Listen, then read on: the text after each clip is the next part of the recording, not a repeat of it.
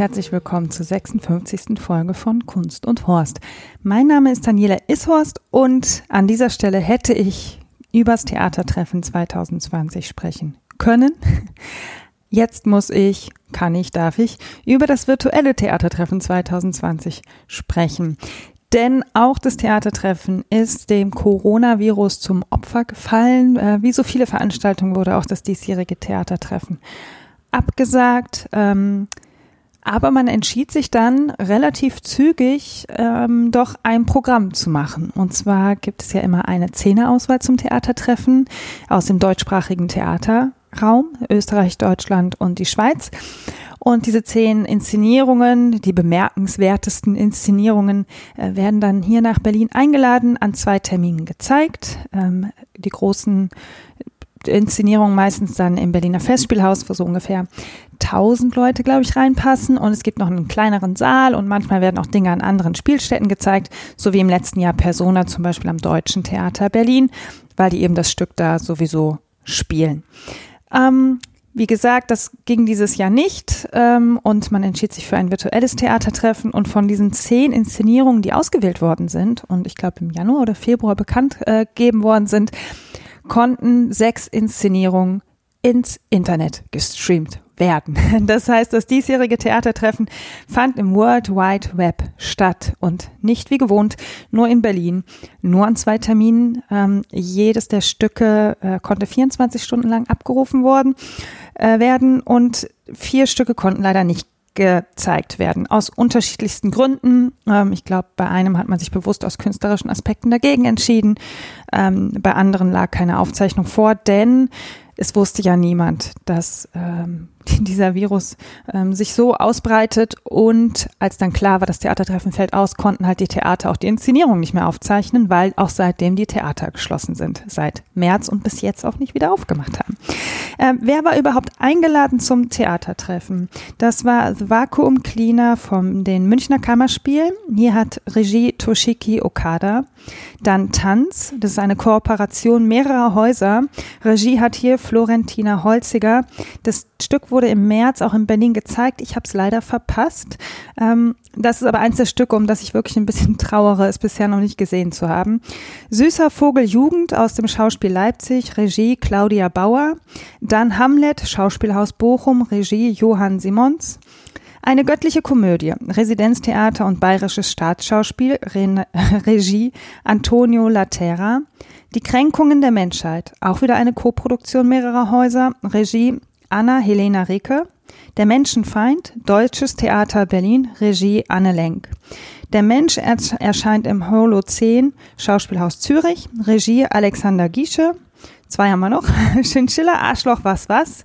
Auch wieder eine Koproduktion. Hier hat die Regie Helgard Haug und Anatomie eines Suizids, Deutsches Schauspielhaus Hamburg, Regie Katie Mitchell.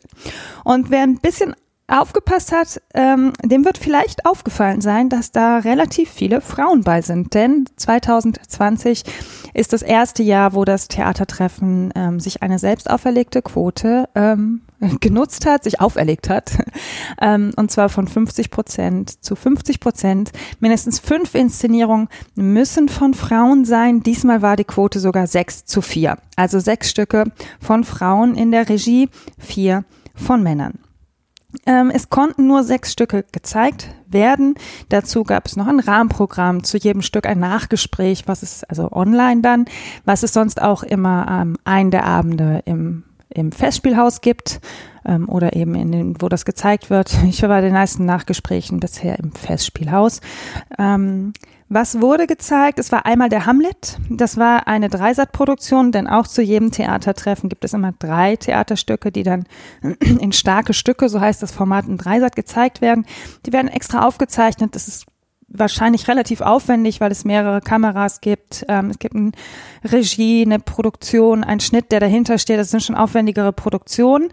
Ähm, und das war jetzt eben Hamlet, der sollte ohnehin bei Dreisat gezeigt werden. Diese ähm, Inszenierung wurde allerdings ohne Publikum gemacht, weil da, glaube ich, schon klar war, dass das Theatertreffen ausfallen wird und man keinen Termin mehr mit Publikum hatte. Dann wurde gezeigt Anatomien eines Suizids. Das war wohl eine Aufzeichnung von der Generalprobe. Dann die Kränkung der Menschheit, eine interne Aufnahme. Süßer Vogel Jugend, das Stück habe ich nicht gesehen. Ich weiß auch nicht, was das für eine Aufzeichnung war. Chinchilla Arschloch was was sah mir aus, als wäre es entweder eine äh, einer der Durchläufe vor der, vor der Premiere oder tatsächlich aus dem laufenden Betrieb. Ähm, es war auf jeden Fall Publikum da. Und The Vacuum Cleaner war ein Mitschnitt auch aus einem Publikums, äh, also eine ganz normale Theaterinszenierung. Diese wurde allerdings jetzt dann nachträglich nochmal neu aufbereitet mit Splitscreen. Man hatte manchmal zwei, also den, den Bildschirm so Hälfte, Hälfte geteilt, einmal mit kompletter Bühne und das waren so drei Räume, das Bühnenbild, die so übereinander gestapelt waren, ein bisschen verschachtelt. Ähm, also entweder die komplette Bühne oder den jeweiligen Raum, wo gerade eine Person drin stand, lag, sprach, ähm, was auch immer. Das war relativ schön, für mich am Anfang ein bisschen gewöhnungsbedürftig, weil es so bei den anderen Stücken nicht war. Und was sie auch gemacht haben, waren farbige Balken. Das passte gerade es ist interessant, dass ich so viel über diese, äh, diesen Stream spreche, weil ich den zwischendurch ausgemacht habe, weil ich überhaupt nicht in das Stück reingekommen bin. Aber es war für mich so aus dem künstlerischen Aspekt, glaube ich, mit einer der besten Aufzeichnungen, weil sie dann auch farbige Balken gemacht haben, die dann irgendwie zu den Klamotten passten, die die jeweiligen SpielerInnen dann anhatten. Das war schön. Äh, aus ästhetischer Sicht schön, aber ich bin irgendwie an dem Tag nicht in das Stück reingekommen und das ist da kommen wir gleich vielleicht noch drauf zu sprechen. Wenn wir über generell Theaterstreams sprechen, denn ich möchte gar nicht so sehr auf die einzelnen Stücke eingehen. Das ist ein Theaterpodcast, der lebt davon, dass ich ins Theater gehe und die Stücke bespreche. Ich hatte kurz überlegt, ob ich zu Hamlet doch eine Folge mache, aber irgendwie merke ich, das passt für mich nicht.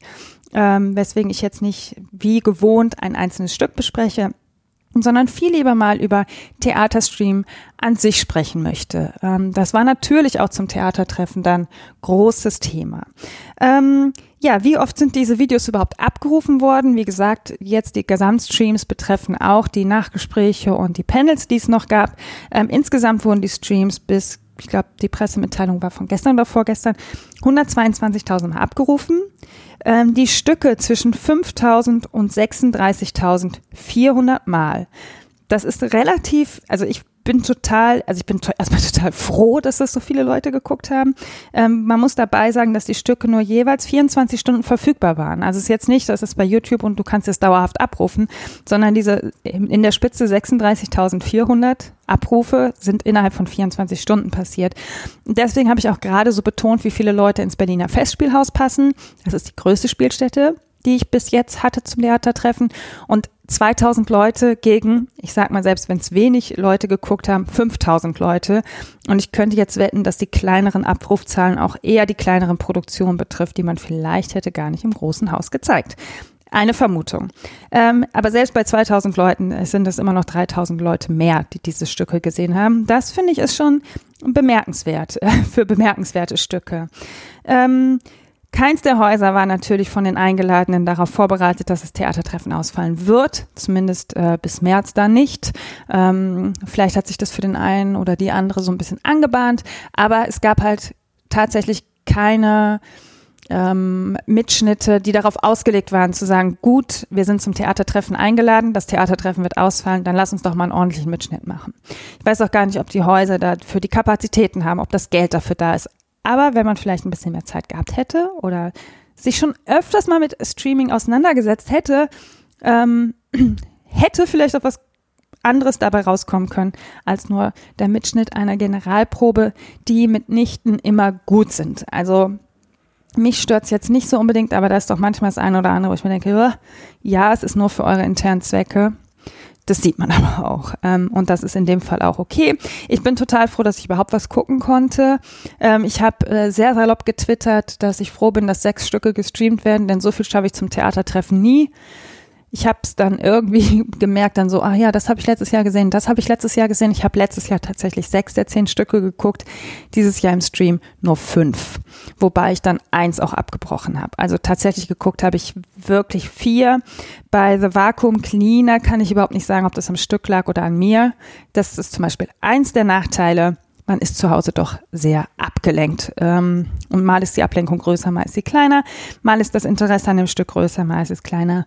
Ähm, wir haben hier zum Beispiel schon abends dann ähm, noch äh, The National Theatre Frankenstein geguckt. Das lief ja äh, in zwei Inszenierungen mit dem jeweiligen Wechsel der Hauptdarsteller. Und ich habe dann auch nur den einen geguckt, weil ich gedacht habe, gut, ja, ich verstehe, wenn man beide gucken will, das hat bestimmt seinen Reiz. Aber für mich war das jetzt nicht so relevant. Also muss man halt gucken, wie viel Zeit man hat. Man muss auch mal sagen, die Theater streamen im Moment, was das Zeug hält. Man kommt kaum hinterher. Und ich habe es auch aufgegeben. Ich habe gedacht, ich mache mal irgendwie eine Ausstellung, wer, wann, wie, wo, was. Oder manche Häuser, das Berliner Ensemble macht zum Beispiel ein Stück für eine Woche, das nächste für 24 Stunden, dann sieben Tage die Woche, drei Tage, zwei Tage. Alles mit dabei. Ähm, da muss man halt selber gucken. Da verliert man doch sehr schnell einen Überblick. Wie gesagt, ich habe es aufgegeben aufgegeben. Es gibt so zwei, drei Sachen, auf die ich noch so ein bisschen schiele, ob die kommen. Ähm, das betrifft dann aber eher Regiearbeiten.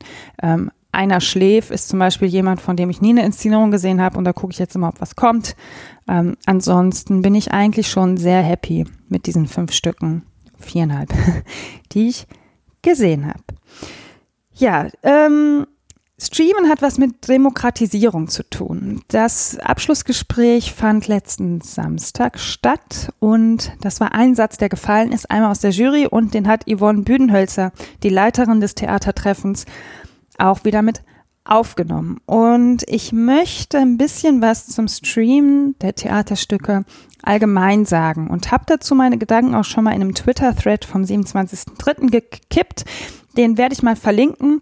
Da geht's äh, darum, ähm, also nicht nur um das Streamen an sich, dass ich denke, dass es auch was äh, mit Demokratisierung zu tun hat, beziehungsweise mit Teilhabe. Denn ähm, Theater ist nicht für alle da. Ähm, guckt es euch an, wenn es euch interessiert. Ich werde aber eh in diesem Podcast wahrscheinlich auf alle Punkte nochmal eingehen. Einer der größten Kritikpunkte am Stream ist, dass es nicht dasselbe ist oder das gleiche, wie ins Theater zu gehen. Natürlich ist es das nicht. Und das wird es auch nie werden. Ähm, es sei denn, man hat eine gestreamte Produktion, die extra dafür gemacht worden ist, dass man sie zu Hause guckt. Das war aber jetzt nicht der Fall. Ähm, und damit ist es natürlich egal, wie aufwendig die Produktion ist, nicht so, als würde ich ins Haus gehen. Da fehlt einfach was. Aber es kommt auch etwas hinzu. Und ich habe mir in den ganzen Diskussionen, die so losgegangen sind, ob jetzt zum Theatertreffen, ob auf Twitter oder in Zeitungsartikeln oder bei den Theatern oder mit Bekannten oder, oder, oder, mich schon oft gefragt, wieso es oft so ein Entweder-Oder ist. Also entweder ich gehe ins Theater oder ich gucke einen Stream. Und ich frage mich, wieso kann es nicht beides sein? Was spricht dagegen, ein Theaterstück im Haus zu zeigen? Oder wie jetzt zum Theatertreffen und trotzdem die Möglichkeit eines Streams anzubieten. Wenn wir jetzt mal wirklich beim Theatertreffen bleiben, können, wie gesagt, 2000 Leute die Inszenierung sehen. Man muss für eine Inszenierung erstmal eine Karte kriegen. Das ist unfassbar schwer. Es stehen zig Leute vor den Häusern und schreiben mit Zettelchen, suche Karte. Ähm, man bekommt keine. Man kriegt dann erst kurz vor Schluss eine. Dann ähm, sind die Karten unfassbar teuer. Also wenn man in der günstigsten Reihe setzt, ich weiß jetzt nicht, wie es zum Theatertreffen ist, aber ich habe es im Berliner Ensemble, weil ich selber schon ein paar Mal gemacht habe, weil mir sonst einfach auch zu sehr ins Geld geht. In der letzten Reihe bezahlt man sieben Euro. Von da aus hat man einen wunderbaren Blick, weil man absoluten Überblick über alles hat. Aber man sitzt halt auch in der letzten Reihe. Und so eine Theaterkarte, da ist man schnell mal bei 30, 40, 50, 60, teilweise auch. Jetzt, glaube, zum Theatertreffen nicht, aber es gibt Schauspielhäuser, wo man so an die 64 Euro für eine Theaterkarte zahlen kann. Und das muss man sich leisten können. Und wenn Theatertreffen zehn Inszenierungen, kann man sich dann überlegen, wie viel man davon gucken kann. Das ist zum Beispiel eine der Sachen, die ich sehr begrüße, was Stream von Theaterinszenierung angeht. Es ist eine Öffnung nach außen. Mal abgesehen vom Geld ist Theater etwas, hm, was bestimmten Regeln folgt oder was nur eine bestimmte Gruppe an Menschen anspricht. Interessanterweise war es für mich kein Problem 2011 so, oh, ich gehe jetzt mal ins Theater, aber man ist schon gewissen Dingen unterworfen und was vielleicht auch einige Leute einer Hürde, um überhaupt dahin zu gehen, einer emotionalen Hürde, um zu sagen, ich, ich gehe jetzt ins Theater. Ähm, ich weiß nicht, ob alle Theater zum Beispiel barrierefrei sind. Ähm, wie ist das, wenn man nicht von zu Hause weg kann, weil man gebunden ist an zu Hause ähm, und sich trotzdem fürs Theater in interessiert. Und was ist mit den Leuten, die einfach auch keinen Bock haben, ins Theater zu gehen, aber sich trotzdem fürs Theater in interessieren? Man kann ja nicht immer allen Hobbys so nachgehen. Und Das ist was, was ich jetzt auch merke. Die Leute, also so in meiner Twitter-Timeline, Leute gucken Theater, die sich sonst weniger bis gar nicht dafür interessieren, einfach um mal zu gucken, was Theater auch überhaupt bedeuten kann. Und man muss auch ehrlich sagen, also ich meine, gerade das National Theatre in London hat natürlich auch hochkarätige SchauspielerInnen ähm, in manchen Stücken. Im, Im Juni kommt jetzt was mit Tom Hiddleston. Es war was mit Benedict Cumberbatch. Dafür, also ja, London ist vielleicht eine Reise wert. Ich war noch nie in London, aber es ist auch mal schön, das zu Hause zu sehen.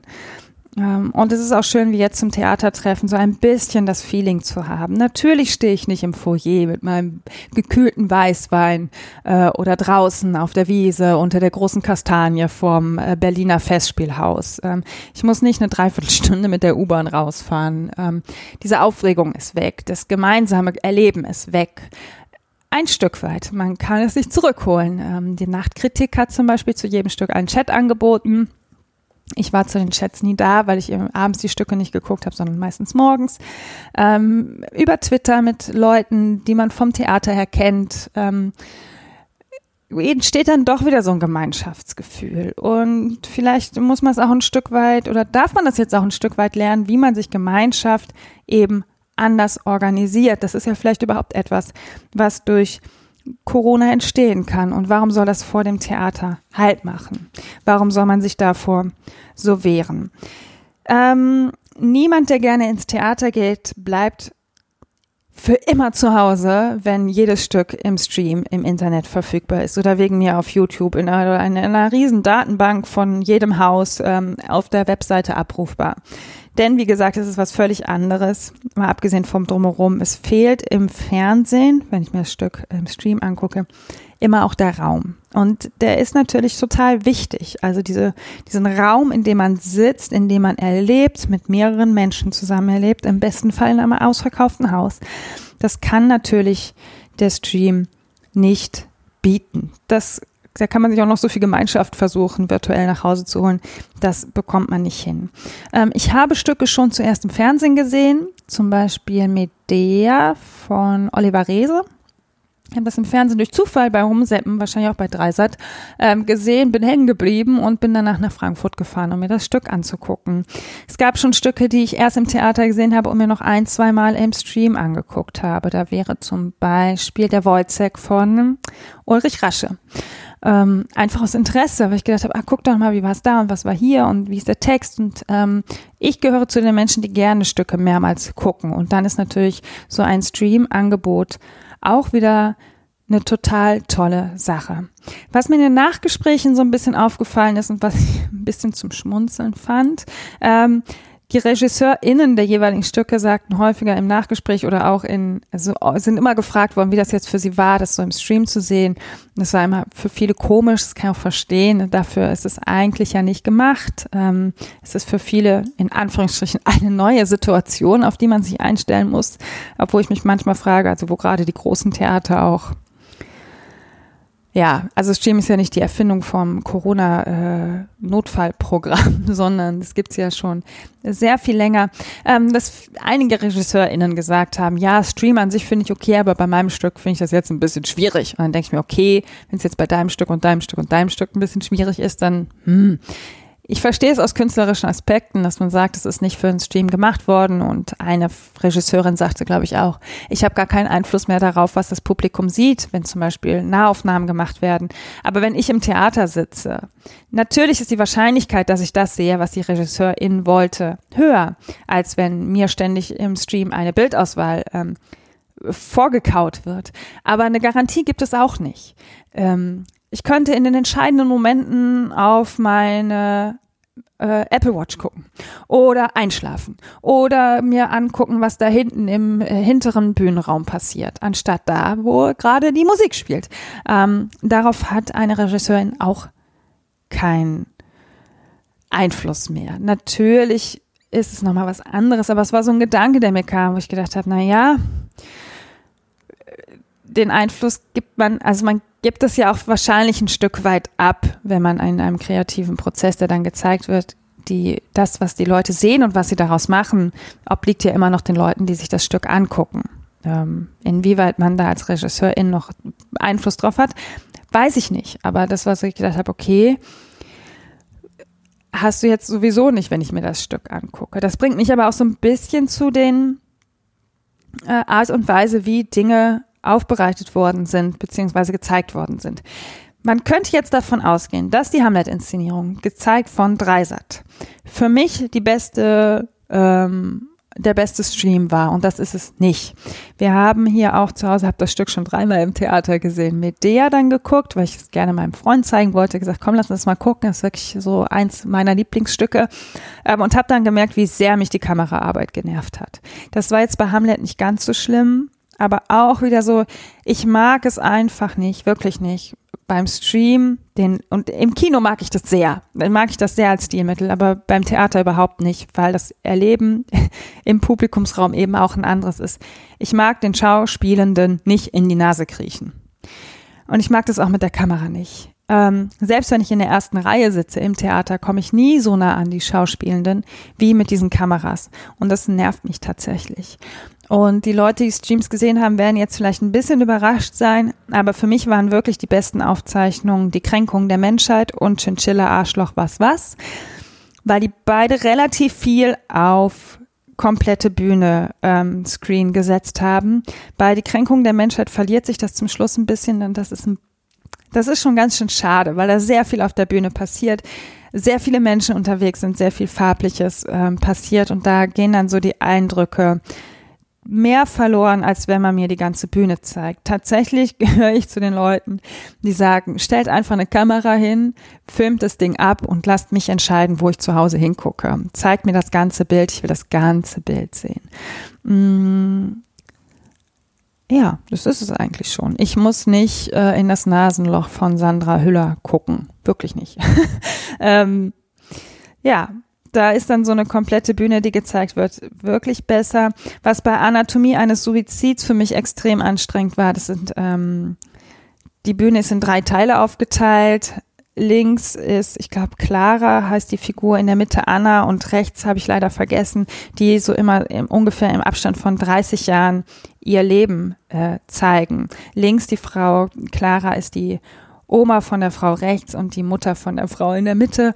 Und die haben manchmal so überschneidende Dialoge und immer passiert auch in allen drei Abschnitten was. Und mal abgesehen davon, dass überschneidende Dialoge für mich ohnehin anstrengend sind, ähm, und ich deswegen auch ein bisschen Probleme mit dem Stück hatte, obwohl ich es super fand. Ähm, aber ich merke, das hat mich sehr gefordert. War es dann umso komplizierter, wenn ich nur noch ein Drittel der Bühne gesehen habe, also nur noch einen Teil dessen, was passiert, weil immer in allen Abschnitten mehr oder weniger Dinge passieren und gesprochen wird. Ähm, und da bin ich dann auch wieder, wo ich mir denke, Mann, lass das doch. ähm, es hat bestimmt Gründe, um dann hinterher Dinge nochmal besser zu sehen. Wie gesagt, es sind interne Aufnahmen gewesen. Aber für mich als Zuschauende ist es wirklich anstrengend und auch ein bisschen schade. Und ähm, ja, der Splitscreen ist dann auch schon wieder zu viel. Also ich fand es schön und originell irgendwie. Ich gedacht, ach guck mal, die haben sich wenigstens was überlegt. Da fand ich eigentlich noch die farbigen Balken viel, viel geiler als äh, den Split-Screen. Aber am Ende war es mir dann auch oft zu anstrengend, das so zu sehen. Ähm, ich bin mal gespannt, wie das im nächsten Jahr mit dem Theatertreffen weitergeht. Also ob überhaupt eins stattfinden wird 2021 ist die eine Frage, aber wenn wieder ein Theatertreffen stattfinden wird, ob man nicht doch ein wenig darüber nachdenken kann, Streams weiter anzubieten. Und vielleicht auch ein kleines bisschen länger als 24 Stunden. Ich bin jetzt auch nicht dafür, dass man es irgendwie alle Streams reinkippt und dann unendlos laufen lässt. Aber die Stücke laufen ja immer zu zwei Terminen zum Theatertreffen und warum nicht parallel auch den Stream anbieten? Das wäre zum Beispiel was, was ich großartig finden würde, wenn ähm, ich weiß, ich sitze im Theater und kann nicht twittern und sieben Leute, die ich kenne, äh, das Stück aber jetzt gerade nicht sehen, toben sich auf Twitter aus. Ähm, das ist dann nämlich eine Erweiterung des Raums. Ähm, man geht zwar aus dem Theater raus, ähm, aber gerade wenn so dieses gemeinschaftliche Erleben nicht nur mehr analog stattfindet, sondern gleichzeitig digital, fände ich, das wäre eine tolle Sache. Ähm, und dann wüssten auch die Leute mal, wovon ich spreche, wenn ich im Podcast darüber spreche. Das ist nämlich auch einer der Aspekte, der mir jetzt, also der mir vorher schon klar geworden ist. Ich habe ja die Folge über die Räuber gemacht am Residenztheater und das Stück ist, ich glaube, auf YouTube verfügbar. Und äh, mich hat dann jemand angesprochen, eine Zeit später, gesagt, ey, ich habe deinen Podcast gehört und ich habe mir das Stück dann angeguckt und dann habe ich nochmal deinen Podcast gehört und das war, ich dachte, krass, also natürlich, die Leute reisen nicht von A nach B unbedingt, um sich die Theaterstücke anzugucken, aber sie hören diesen Podcast und ja, warum dann nicht auch das ein oder andere im Stream gucken können? Ich würde mir sehr wünschen, dass es das zum nächsten Theatertreffen, was stattfinden kann, äh, wenn der Sturm da draußen vorbei ist, ähm, auch so ein virtuelles Theatertreffen weiterhin stattfindet. Ähm, dass die Streams angeboten werden und was, was ein bisschen schade ist, was mir jetzt nochmal so durch den Kopf geschossen ist, dass ausgerechnet jetzt, wo es die Quote gibt, ähm, die ja nur erstmal für zwei Jahre ist, das Theatertreffen ausfällt und ich sehe es ehrlich gesagt auch nächstes Jahr noch nicht, dass wir wieder alle in den Theater sitzen. Zumindest nicht so, wie wir es vorher gewohnt waren. Ja, im Moment gibt's kein Theater, vielleicht gibt's aber die ein oder andere Podcast-Folge. Mal gucken. Jetzt ist ja auch eine entstanden, dank der ähm, Berliner Festspiele, die das äh, virtuelle Theatertreffen mit ein paar Leuten äh, zusammen so kurzfristig auf die Beine gestellt haben. Das hat mich schon sehr gefreut. Und ich hoffe, ihr äh, kommt beim Stream gucken nach, guckt überhaupt Theaterstreams, pickt euch doch das ein oder andere mal raus, auf das ihr Lust habt und probiert's einfach. Wie gesagt, manche Theater machen es für eine Woche, andere für 24 Stunden, aber da kann man schon das ein oder andere Schätzchen sehen, zumal auch ältere Inszenierungen. Ich glaube, ich beobachte es gerade bei der Schaubühne und ähm, beim Berliner Ensemble, dass da auch schon mal ältere Stücke aufploppen. Mir bleibt erstmal weiter zum virtuellen Theatertreffen nichts zu sagen, ähm, außer dass es Spaß gemacht hat. Und euch wünsche ich allen eine kunstvolle und gute Zeit. Passt auf euch auf. Bis bald.